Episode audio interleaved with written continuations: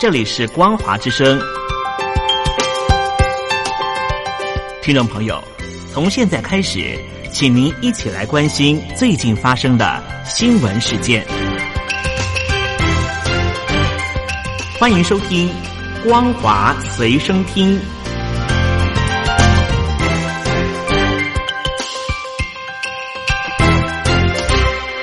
各位海峡两岸的听众朋友们，大家好！非常欢迎您收听今天的光华随身听，我是佑佳。在今天的新闻，首先我们来关切的是香港反送中运动。昨天届满周年，民间人权阵线发表反送中百万大游行一周年的声明，重申五大诉求缺一不可，呼吁抵抗港区国安法，也称将继续要筹办七一游行。而这场风波呢，始于港人陈同佳二零一八年在台湾杀害女友潘小颖的命案，让港。府呢提出了逃犯条例修订草案，引发了泛民主派的反对，担心呢修例一旦通过之后呢，北京当局将可以名正言顺的将想要逮捕的人，包括异议人士，从香港带到大陆去审讯啊。所以因此呢，从六月九号开始呢，民政发起了反送中百万人游行，凝聚了超过一百零三万人次走上街头，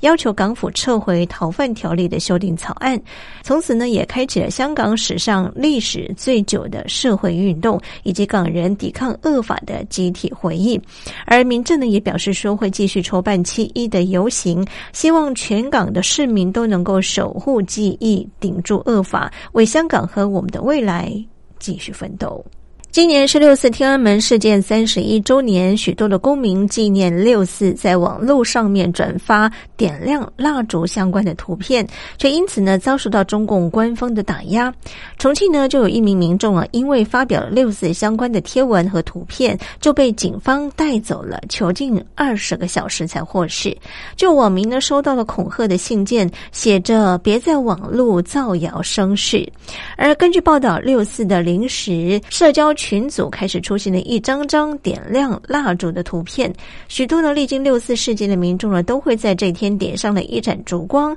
遥祭为民主运动牺牲的亡灵。就有一名上海的民众，他表示说啊，他呢当天在一百二十多个群组啊发送点燃蜡烛的图片，但是呢却没有多加描述，结果呢却是遭受到腾讯的警告，表示说呢他遭到举报了哈，再犯的话呢就要处理了。所以呢，重庆九龙坡区也有民众呢，因为发表了六四相关的贴文和图片啊，四号晚上呢被远警带走，囚禁了二十个小时呢才让他释放。好友呢在他。他失联的期间呢，在群组发出了消息，请求大家关注。他呢，则是在获释之后啊，在六号发文报平安。另外呢，就有网民呢在推特上面转发支持香港民主自由的图片。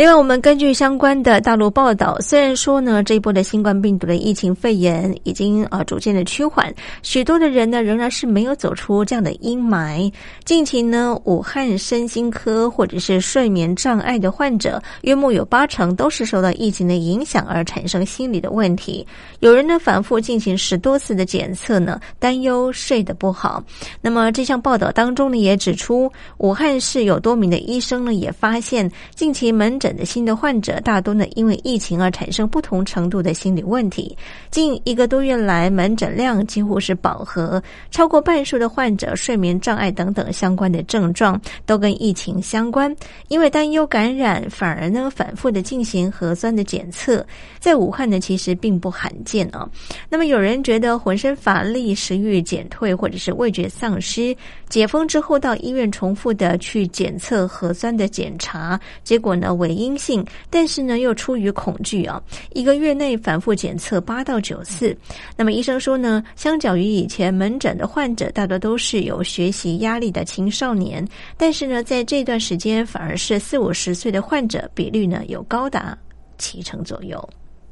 中共国务院新闻办公室呢日前发布了抗击新冠病毒疫情的中国行动白皮书，强调大陆是病毒的受害国，绝不接受任何的控诉和赔偿的要求，应得到公正对待而非责难。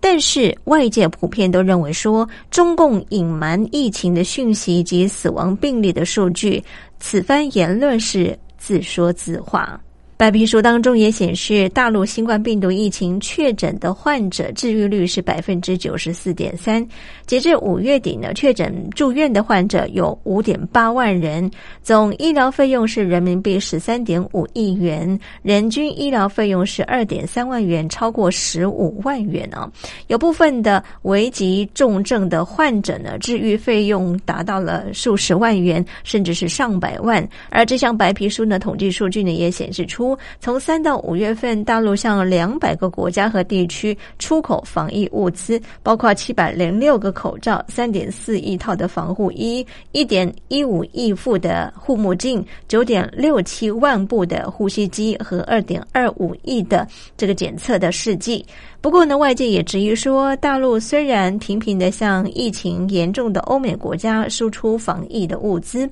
但是呢，品质却非常的低劣啊，并且遭到多个国家退货，引发了相当多的争议。而在香港的部分，我们看到了在鹿泉楼近日呢爆发了群聚感染，就有一名三十四岁的女子上周确诊感染的疫情之后呢，同一栋大楼相继呢有五人确诊。由于呢四号再添一例确诊的病例，官方四号傍晚呢撤离了该栋大楼近百名的居民，送往检疫中心隔离十四天。而根据相关的报道，香港鹿泉楼四号再添一例确诊的病例，患者是七十二岁的老人。除了有五名邻居之外呢，首例女患者也有两名同事是确诊感染。另外呢，有一名接触过他的男救护员呢，也染上了这波的疫情。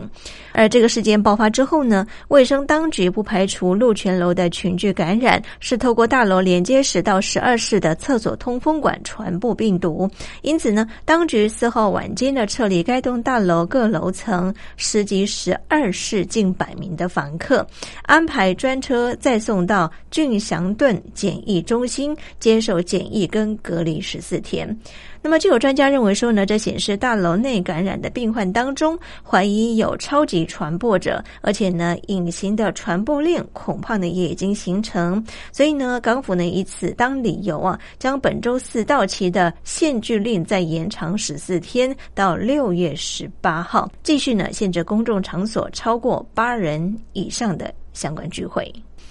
而在云南，我们看到了新冠病毒的疫情肺炎还没有停止的时候呢，非洲的猪瘟呢又开始升起了。中共的农业农村部最近通报了云南省发生了非洲猪瘟的疫情。永胜县呢有一处养殖场所，一百零二头猪，有八十一头发病死亡。今年三月以来呢，大陆九个省市自治区已经通报有十五起的非洲猪瘟。通报当中呢也指出，相关单位获报之后呢，已经对于一点内的生猪实行精准的扑杀、定点清除，而死亡的猪只进行无害化的处理。同时呢，禁止所有的生猪及其相关的产品调出封锁区，禁止生猪运入封锁区。而今年三月份开始，我们看到大陆再度传出非洲猪瘟的疫情。截至目前呢，已经有云南、甘肃、四川、江苏，还有包含了陕西、重庆、内蒙、河南、湖北等这九个省。市的自治区总计呢通报有十五起的疫情，其中的多起疫情呢都是因为从外省违规调运幼猪而被排查出来的。从这里呢也显示出，为了要恢复猪只的生产啊，各地呢抢幼猪，再加上大猪的瘟疫的疫情传播的风险哦，所以呢目前有爆发非洲猪瘟再次的感染的情况发生。因为这波疫情的影响，我们看到中国大陆地区有六百多万名应届的大学生可能毕业就失业了。为了解决这项困境呢，就有专家推动了重启原本计划废除的第二学士的学位，让这群毕业生呢再多读两年的大学啊。升学规划专家梁廷福呢，他则反对说，他认为说第二学士学位仅是暂缓的燃眉之急，两年之后呢，仍然要面临结构性就业。困难的问题。就有人质疑说，大学读了六年，何不直接读研究所呢？第二学士学位到底是机会还是极乐呢？以上就是为听众朋友整理的大陆相关新闻，感谢您的收听，祝福您，我们下次见。